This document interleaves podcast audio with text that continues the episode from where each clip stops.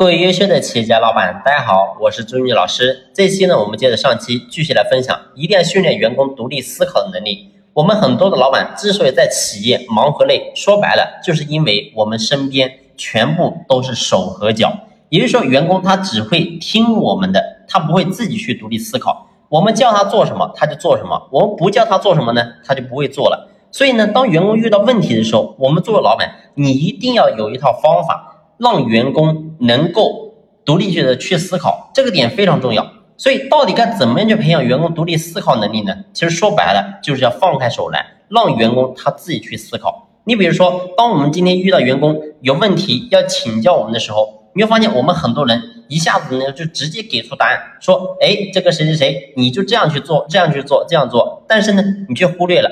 当你把这个答案告诉他的时候，其实说白了，这个员工他是没有经过思考的，他只知道老板说了这样做，我就这样做就对了。所以最后导致结果就是，无论遇到什么事情，他都会来找我们。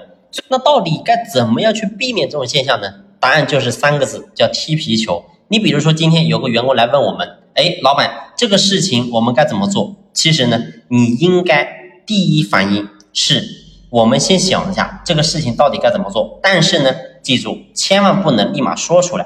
当你把这个说出来的时候，其实呢，员工他就没有自己去思考了。所以我给他大家的建议是：当今天员工问我们一个问题该怎么做的时候，你第一句话应该这样说，叫你认为呢？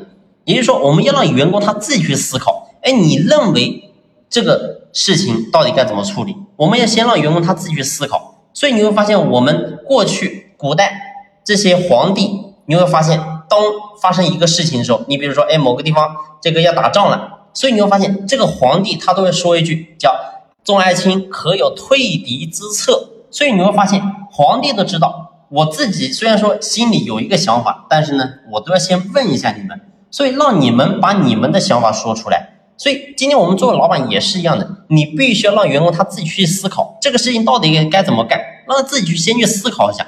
如果他没有思考，你告诉我，他直接执行，最后你会发现他做什么事情他都不会动脑，他只会动手和脚。所以这是我们要讲的第一句话。当我们把这句话讲完之后，员工他一定会给到我们，哎，老板，我觉得这个问题应该这样去处理。所以你会发现，员工他会经过他大脑去思考一下，那接下来该怎么样去做呢？我们下期接着聊。